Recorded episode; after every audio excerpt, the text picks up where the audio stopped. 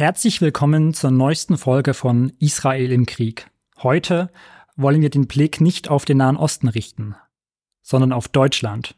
Mein heutiger Gast ist Felix Klein, der Beauftragte der Bundesregierung für jüdisches Leben in Deutschland und den Kampf gegen Antisemitismus. Guten Tag, Herr Klein. Schön, dass Sie da sind. Guten Tag, danke für die Einladung. Sehr gern. Sie sind seit fünf Jahren Beauftragter für jüdisches Leben in Deutschland und für den Kampf gegen Antisemitismus. Und seitdem und leider auch zuvor erleben wir nach wie vor sehr viel Antisemitismus in Deutschland aus ganz verschiedenen Richtungen. Wir haben Demonstrationen von rechts, wir haben insgesamt die rechte Sehen in Deutschland, wir haben Antisemitismus auf Corona-Demonstrationen erlebt, wir haben Antisemitismus im esoterischen Bereich, in Politik, auf sogenannten Pro-Palästina-Veranstaltungen, auf die kommen wir heute sicherlich noch zu sprechen. Aber auch in der Klimabewegung aus der Mitte der Gesellschaft, bei der Documenta beispielsweise auch, und die Liste ließe sich wahrscheinlich noch sehr lang fortsetzen. Haben Sie manchmal das Gefühl, dass Sie gegen Windmühlen kämpfen in Ihrer Arbeit? Der Antisemitismus ist sehr tief mit äh, unserer Kulturgeschichte auch verbunden. Und Sie haben es ja gerade erwähnt, er kommt in vielen Milieus vor. Antisemitismus hat eine unglaubliche Wandelbarkeit gezeigt, ist immer wieder in der Lage, sich auch an aktuelle Geschehnisse anzupassen. Insbesondere in Krisenzeiten sind die Menschen ja eher geneigt, für irrationale Erklärungsmuster offen zu sein. Die Corona-Pandemie hat das gezeigt, auch der Krieg Russlands gegen die Ukraine und jetzt auch hier die Form, die wir jetzt gerade so virulent sehen, der Angriffe auf Israel. Das ist nicht weiter verwunderlich. Auch in der Geschichte vor 1945 haben wir das gesehen. Juden wurden verantwortlich gemacht für die Pest oder für andere Übel, die die Menschen überkommen hat. Und das macht den Kampf gegen Antisemitismus schwierig, ja, aber ich äh, bin auf der anderen Seite schon auch der Auffassung, dass es uns gelungen ist, in den letzten Jahren Strukturen zu schaffen, die uns in die Lage versetzen, als System und auch als Gesellschaft viel strategischer gegen Antisemitismus vorzugehen und diesen Weg müssen wir natürlich fortsetzen. Können Sie da ein Beispiel nennen? Nicht nur mein Amt ist ja geschaffen worden, wir haben Strukturen geschaffen, auch in den Bundesländern. Fast alle Bundesländer haben mittlerweile Antisemitismusbeauftragte und wenn wir sehen, die staatlichen Maßnahmen, die gegen Antisemitismus ja überhaupt möglich sind im Bildungs- und Erziehungsbereich, aber auch in der inneren Sicherheit, liegen ja in der Zuständigkeit der Länder. Und da haben wir jetzt eine Bund-Länder-Kommission geschaffen, wo wir uns austauschen können. Wir haben bundesweit jetzt auch Antisemitismusbeauftragte in den Generalstaatsanwaltschaften. Das ist sehr wichtig, denn der Kampf gegen Antisemitismus scheitert ja oftmals daran, dass er von Polizei und Staatsanwaltschaft gar nicht erkannt wird. Und hier haben wir es jetzt in den Strafverfolgungsbehörden so, dass wir also Expertinnen und Experten haben, die dann die Kollegenschaft sensibilisieren können. Auch äh, Polizeibehörden haben das. Wir haben Landespolizeirabbiner in einigen Landespolizeien, was eben auch sehr wichtig ist, weil dann diese, einfach die Sensibilität erhöht wird. Aber auch im Bildungsbereich, finde ich, sind wir sehr äh, stark vorangekommen. Wir haben Arbeitsgruppen gebildet, der Zentralrat der Juden in Deutschland zusammen mit der Bund-Länder-Kommission der Beauftragten Beauftragten und der Kultusministerkonferenz, wo wir uns dem Thema Vermittlung jüdischen Lebens in den Schulbüchern widmen. Gerade in Religionsbüchern zum Beispiel ist es ja das erste Mal, dass nicht jüdische Kinder mit dem Thema jüdisches Leben und Judentum in Verbindung gebracht werden. Und hier haben wir gesehen, dass in der Vergangenheit Verlage oftmals unbewusst natürlich Klischees verbreitet haben. Das soll sich jetzt ändern. Und vielleicht noch eine letzte Struktur, die wichtig ist, die wir geschaffen haben, ist eine bundesweit agierende Meldestelle für antisemitische Vorfälle, die unterhalb der Strafbarkeitsgrenze auftreten. Also das, was das Leben von Jüdinnen und Juden auch so beeinträchtigt, Gesten, Diskriminierung, blöde Sprüche etc. An, am Arbeitsplatz, in der U-Bahn oder im Fußballstadion. Hier haben wir jetzt eine Struktur geschaffen, wo die Menschen das melden können, wo sie Hilfe bekommen und gegebenenfalls natürlich dann auch äh, zur Polizei gehen und die Sachen auch weiterleiten. Denn eins ist wichtig, wir müssen den Antisemitismus sichtbar machen und auch äh, auch anzeigen, äh, wenn er strafrechtlich relevant ist, denn sonst bekommen die Täter ja Recht, also wenn, wenn die Gesellschaft nicht wehrhaft genug ist. Und hier haben wir doch aller Sorge, die ich natürlich habe, zum Trotz äh, doch einigen Grund zu Optimismus. Ich fand es gerade auch sehr schön, dass Sie die Schulbücher erwähnt haben, die quasi auch zeigen, was jüdisches Leben ist, wie jüdisches Leben funktioniert. Einfach weil es ja auch in ihrem Titel schlussendlich drinne steht und ich finde meistens zu kurz kommt auch in der Berichterstattung. Sie werden als Antisemitismusbeauftragte der Bundesregierung häufig vorgestellt. Deswegen vielleicht zur Erklärung auch diese, diese lange Vorlauf von, weil sie auch Beauftragte für jüdisches Leben sind.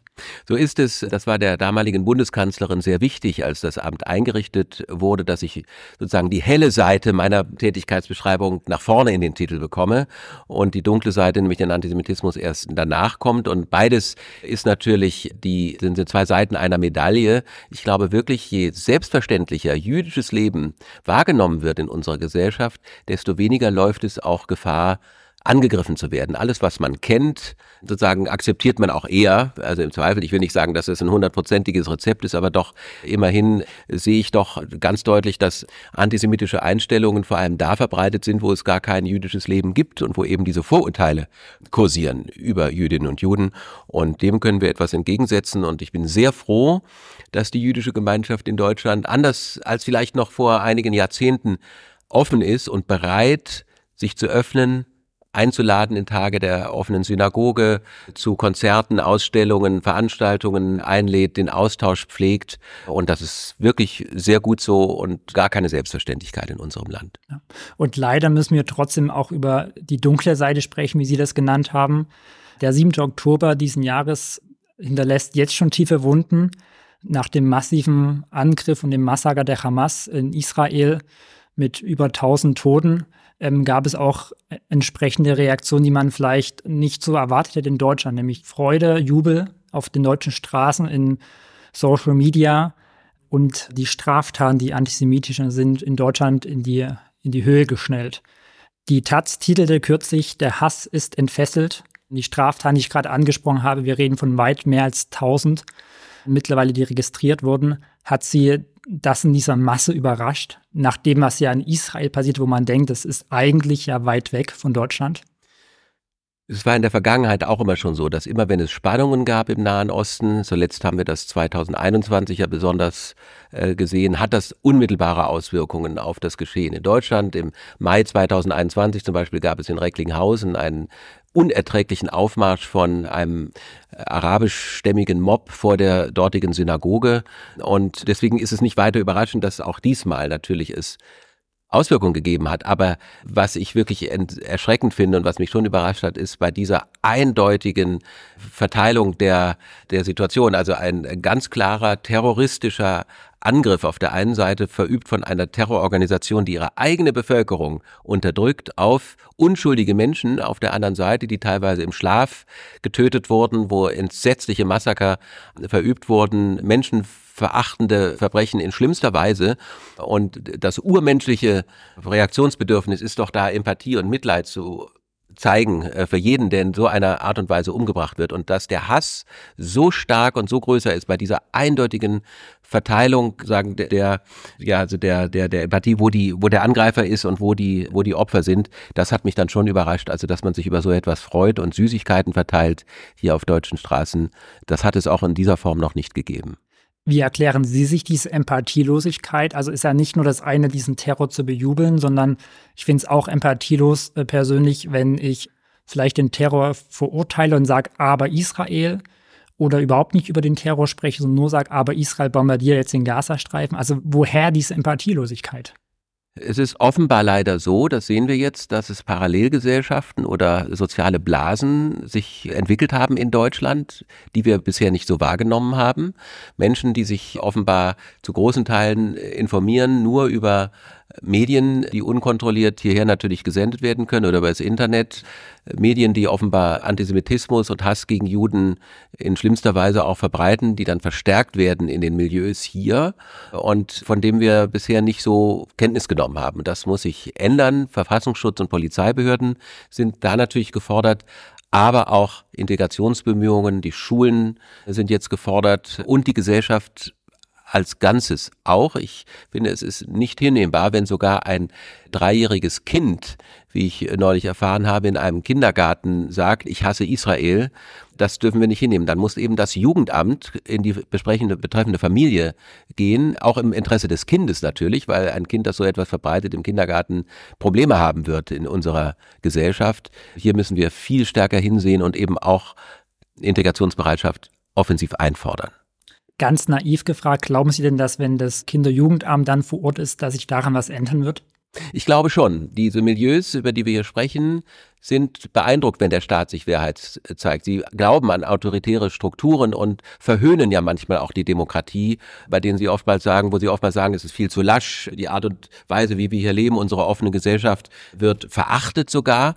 Und wenn der Staat dann wirklich Reaktion zeigt, dann hat das Rückwirkungen, das sehen wir auch bei anderen Milieus, wenn eben ermittelt wird bei antisemitischen Straftaten schnell, wenn der Polizeibeamte vor der Tür steht oder ein Brief vom Staatsanwalt andrückt, dass hat tatsächlich Eindruck, also das macht Eindruck, und zwar nicht nur bei den islamistischen Milieus, sondern auch im rechtsextremistischen Milieu. Das Gedankengut, über das wir auch gerade schon gesprochen haben, zeigt ja ganz praktisch auf Demonstrationen, sogenannte Pro-Palästina-Demonstrationen, die ja in Berlin und in der Bundesrepublik aktuell zuhauf stattfinden. In Berlin geht die Polizei, wie Sie es gerade eigentlich auch beschrieben haben, relativ restriktiv dagegen vor. Ich finde, das Stadtbild, vor allem in entsprechend neuralgischen Punkten, Neukölln beispielsweise, ist viel Polizei auch präsent. Ich habe selbst abends erlebt, dass Polizei, wenn Versammlungen im Entstehen sind, sofort dazwischen geht oder jedenfalls versucht, dazwischen zu gehen. Dennoch äh, die Frage, trotz der Polizeiverbote, die ja auch kritisiert werden, zum Teil diese Pauschalen, dass diese Demonstrationen dann nicht stattfinden dürfen, auch keine Ersatzveranstaltungen, halten Sie das für den richtigen Weg, auch Stichwort Versammlungsfreiheit, diese Demonstrationen grundsätzlich zu verbieten? Ich bin jetzt erst einmal froh, dass unser Land in der Lage ist, tatsächlich so mit dieser Situation umzugehen. Und mhm. insbesondere, wenn man das vergleicht mit der Situation in anderen Ländern, haben wir hier äh, wirklich eine aufmerksame und gut agierende Polizei und auch die Sicherheitsbehörden. Und ich finde auch, dass natürlich die Aufrechterhaltung der öffentlichen Sicherheit und Ordnung und auch das Verhindern von Straftaten ein hohes Gut ist, das man eben abwägen muss gegen in der Tat, die Grundrechte, das Recht auf Meinungsfreiheit und Recht auf Demonstrationsfreiheit sind hohe verfassungsrechtlich garantierte Güter. Das muss abgewogen werden. Ich halte auch nichts davon, jetzt einen Generalverdacht gegen alle Muslime in Deutschland hier zu erheben oder auch gegen Palästinenser. Also die ganz große Mehrheit der in Deutschland lebenden Palästinenser ist gut integriert, ist genauso entsetzt wie alle. Das muss ich hier auch noch mal deutlich sagen. Und die müssen wir auch abholen natürlich. Gerade diese Menschen, die vernünftig sind, die sich auch zu Recht für die Verbesserung der Lebensbedingungen vor Ort einsetzen, die müssen wir stärken und sollten eben sie nicht in eine Ecke schieben, dass sie äh, antisemitisch tätig seien oder so. Das, das ist jetzt wichtig, diese Abgrenzung vorzunehmen und vielleicht ein Weg dahin ist noch einmal ganz deutlich klarzumachen, dass Hamas eben selbst äh, die palästinensische Bevölkerung im Gazastreifen mhm. unterdrückt. Das ist nicht die große Mehrheit der Bevölkerung, nach meiner Einschätzung, die im Gazastreifen lebt. Die leiden genauso sehr darunter. Das muss deutlich werden. Wir müssen es differenzierter betrachten und insgesamt natürlich jetzt die Demokratie nicht schädigen, aber das ist, glaube ich, nicht der Fall. Die Klagen, die ja auch geführt wurden gegen entsprechende Verbote, die Sie erwähnt haben, hatten ja alle Bestand vor Gericht. Und wir sind ein Rechtsstaat, also wenn etwas verboten wird, können sich auch die Menschen, denen das verboten wird, vom Verwaltungsgericht wehren. Also das ist ihr gutes Recht. Aber ich freue mich natürlich auch jetzt in der, gerade in der jetzigen Situation, wo wir viele besorgte Familien aus den jüdischen Gemeinden haben, dass das jetzt erstmal Bestand hat. Das heißt, dass so offener Hass eben nicht sich bahnbrechen kann. Sie haben gerade die Palästinenser angesprochen Deutschland, die sich eben auch klar von den Hass und von solchen Demonstrationen distanzieren. Wären das nicht auch Ansprechpartner, um vielleicht die zu erreichen, die eben so hasserfüllt sind?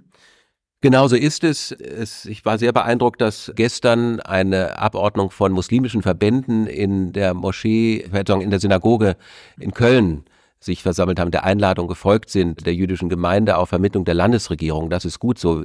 Auch Verbände denen die jüdische Community auch kritisch gegenübersteht, wie zum Beispiel DTIP. Der DTIP-Vertreter war auch mit dabei und hat auch ganz klar seinem Entsetzen Ausdruck gebracht. Also das sind genau die Organisationsstrukturen, die wir jetzt tatsächlich ansprechen müssen, denn sie haben natürlich Zugang zu den Gruppen, auf die es jetzt besonders ankommt und auch auf Menschen, die Vorbildfunktionen haben. Und das ist sehr wichtig. Wir müssen also die muslimischen Verbände einbeziehen. Ich glaube, dass die Menschen allerdings, die hier den Tod von, von Opfern in Israel feiern, mit dem Islam nicht viel zu tun haben. Ich glaube, ich bin kein Experte in Islamwissenschaft und überhaupt im, im, in der islamischen Welt, aber ich glaube nicht, dass das viel mit dem Islam zu tun hat. Und es ist also eher eine politische Auseinandersetzung und politischer Hass, der dort zum Ausdruck gebracht wird. Deswegen müssen wir auch die politisch agierenden muslimischen Verbände mit einbeziehen. Äh, das tut aber auch die Bundesregierung. Das Innenministerium hatte vor kurzem eine derartige Abordnung von muslimischen Verbänden zu Gast und das müssen wir aber jetzt noch verstärken und auch natürlich nicht nur hier in Berlin so etwas machen, sondern vor Ort. Wie gesagt, ich freue mich sehr, dass das in Nordrhein-Westfalen vor kurzem so vielversprechend begonnen hat und ich sehe das auch nur als den Beginn einer, einer Kooperation zwischen der Bundesregierung, den Landesregierungen, Kommunen und jüdischen und muslimischen und eben islamischen Verbänden müssten aber nicht eigentlich viel mehr zu Beginn so einer Kooperation mahnende Worte angebracht sein. Also DITIB oder auch der, der Zentralrat der Muslime haben sich ja sehr schwer getan und tun sich nach wie vor sehr schwer, den Terror gegen Israel ja, zu, zu kritisieren, auch das Selbstverteidigungsrecht Israels quasi hervorzuheben. Hierüber müssen wir sprechen. Äh, ich fand auch die Reaktion gerade am Anfang äh, nicht deutlich genug. Das hat sich aber geändert. Jetzt gibt es ja Dialogbereitschaft. Insbesondere sieht man ja, was vor Ort passiert. Also so kann es nicht weitergehen. Aber ich finde natürlich auch, dass wir Dinge, die ja eigentlich ganz selbstverständlich sind, einfordern müssen. Also auch das Existenzrecht Israels anzuerkennen. Das ist eine Selbstverständlichkeit eigentlich. Israel ist ein Staat, der 1948 nach den Regeln des Völkerrechts gegründet wurde und der dann durch äh, tragische Ereignisse und Kriege vor Ort sich sehr schnell auch behaupten musste. Leider ist die palästinensische Bevölkerung übrigens nicht gefragt worden, aber ob, ob sie damit einverstanden sind oder nicht, was vor Ort passiert. Aber das war auch deswegen nicht möglich, weil eben arabische Nachbarn unmittelbar nach der Unabhängigkeitserklärung Israels auf das Land sagen, eingewirkt haben und ange, es angegriffen haben. Und hier müssen auch, glaube ich, mal die Narrative auch genauer untersucht werden. Es ist nicht so, dass es keine Friedensbemühungen gegeben hätte, auch von israelischer Seite.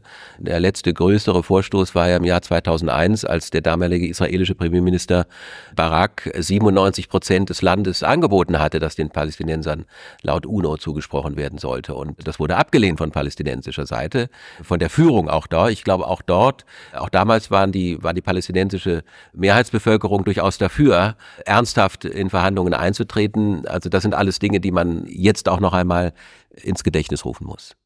Sie haben gerade das Existenzrecht Israels angesprochen. Mehrere CDU-Abgeordnete, zum Beispiel auch Carsten Linnemann, der Generalsekretär der CDU, hat gefordert, dass man dieses Existenzrecht Israels quasi mit der deutschen Staatsbürgerschaft äh, koppeln müsse. Also wer Deutscher sein möchte oder die deutsche Staatsbürgerschaft bekommen möchte, müsse quasi sich zum Existenzrecht Israels positionieren und stellen.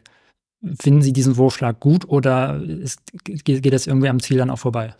Ja, man muss sehen, wie das umgesetzt wird. Es, es, reicht ja nicht nur, wenn wir dann ein Lippenbekenntnis abfordern. Also es muss schon sich einbetten in allgemeine Integrationsbemühungen. Die CDU hat ja selbst die Position, dass eine Verleihung, die Verleihung einer Staatsbürgerschaft am Ende einer Integration stehen muss. Und dann, wenn das Ende der Integration vorliegt, dann ist es eigentlich ganz selbstverständlich, das Existenzrecht Israels anzuerkennen. Also es ist ein sehr gut gemeinter Vorschlag, der aber natürlich natürlich jetzt nochmal genau in der Umsetzung dann äh, geprüft werden müsste, wie man, wie man das umsetzt. Ich glaube, sehr wichtig ist, dass wir äh, die Menschen, die deutsche Staatsbürgerschaft äh, bekommen sollen, wirklich auch mit unseren Werten nicht nur vertraut macht, sondern sie auch einfordert. Also insofern bin ich da sehr auf der Seite auch der Union, dass man das stärker einfordern müsste. Wie man das dann im Einzelnen ausgestaltet, sollte die jetzige Diskussion dann zeigen.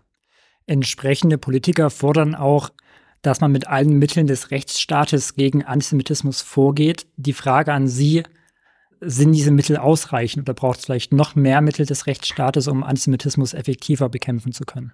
Ich glaube, wir sind insgesamt gut aufgestellt, was, die, was den Umgang von Polizei und Sicherheitsbehörden mit Antisemitismus anbelangt, also insbesondere wenn ich das vergleiche, noch vor einigen Jahren, 2014, wurde der Angriff auf eine Synagoge in Wuppertal mit einem Molotow-Cocktail nicht als antisemitische Hasstat, Straftat eingeschätzt vom Gericht, sondern nur als äh, Sachbeschädigung ein, eingestuft. Also so etwas würde es heute nicht mehr geben.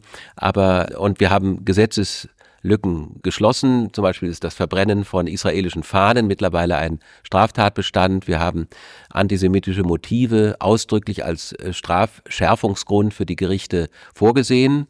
Das ist sehr gut, aber es gibt noch Korrekturbedarf beim äh, Straftatbestand der Volksverhetzung. Der ist im Moment immer noch viel zu unbestimmt gefasst. Die Gerichte und Staatsanwaltschaften äh, zeigen Unsicherheiten im Umgang mit diesem wichtigen Delikt, das gerade bei der Bekämpfung von Antisemitismus so entscheidend ist. Und hierzu bin ich mit dem Bundesjustizminister im Gespräch, wie wir das klarstellen können und Polizei und Justiz noch besser in die Lage versetzen können, das in den Griff zu bekommen. Was müsste da konkret nachgeschärft werden? Wir müssen den Straftatbestand des, der Volksverhetzung klarstellen und insbesondere das Tatbestandsmerkmal des öffentlichen Friedens muss, das muss entfallen. Hier gibt es große Unsicherheiten von Justiz und äh, auch Gerichten, was das bedeutet.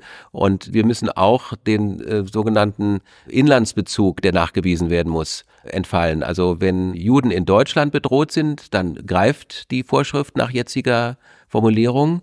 Aber wenn jemand sagt, ich hasse Israel und alle Juden in Israel müssen vergast werden oder müssen getötet werden, dann ist das nicht der Fall. Aber sowas, so eine Aussage, die ich gerade getroffen habe, bedroht ja auch die Juden und Jüdinnen in Deutschland. Und dieser, dieser, diese Konstruktion des Inlandsbezugs muss auch entfallen. Und ich bin auch sehr stark dafür, dass wir auch die antisemitische Motivation ganz klar ins Gesetz hineinschreiben. Das steht nämlich auch bisher nicht drin. Mhm. Sie haben gerade was Wichtiges angesprochen, finde ich. Ich finde, man läuft Gefahr bei der Diskussion über Antisemitismus, dass man die Opfer irgendwie vergisst oder die Konsequenzen, die die Opfer dann möglicherweise erleiden müssen, vergisst. In dem Fall Juden, Jüdinnen in Deutschland sind tatsächlich bedroht durch Antisemitismus. Ganz konkret an Sie gefragt, in der aktuellen Situation sind Juden, Jüdinnen in Deutschland noch sicher? Josef Schuster, der Präsident des Zentralrats der Juden in Deutschland, hat auf genau diese Frage vor kurzem mit Ja geantwortet. Darüber habe ich mich sehr gefreut. Und die jüdische Community ist, glaube ich, auch sehr zufrieden zu sehen, dass die Solidarität insgesamt ja sehr groß ist, auch die öffentliche Meinung äh, noch sehr stark für Israel und auch die jüdische Gemeinschaft da ist. Ich hoffe, das bleibt so. In der Vergangenheit haben wir gesehen, dass das dann auch kippen kann, wenn eben auch Bilder der Zerstörung aus dem Gazastreifen unsere Wohnzimmer erreichen. Und trotzdem ist es keine Selbstverständlichkeit. Das muss man immer wieder sagen. Wir müssen diese, dieses hohe Gut, das überhaupt nach dem Holocaust Jüdinnen und Juden wieder Vertrauen in unsere Gesellschaft, in unser Land gefasst haben, nicht enttäuschen. Und deswegen bleibt es eine politische und gesellschaftliche Daueraufgabe, jüdisches Leben zu sichern und gegen jede Form von Antisemitismus vorzugehen. Was kann jeder Einzelne machen, um vielleicht in seinem Umfeld Antisemitismus zu bekämpfen oder für mehr Sicherheit, ein größeres Sicherheitsgefühl von Juden und Jüdinnen zu sorgen? Wir haben jetzt viel über die politische Dimension gesprochen, aber ganz runtergebrochen auf jeden Einzelnen.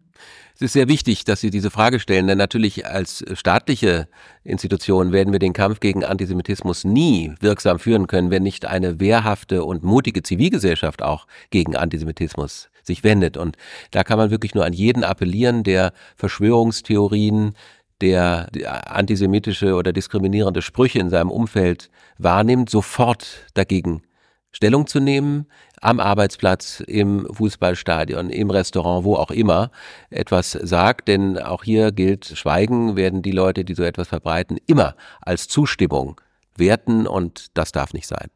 Stichwort Fußballstadion.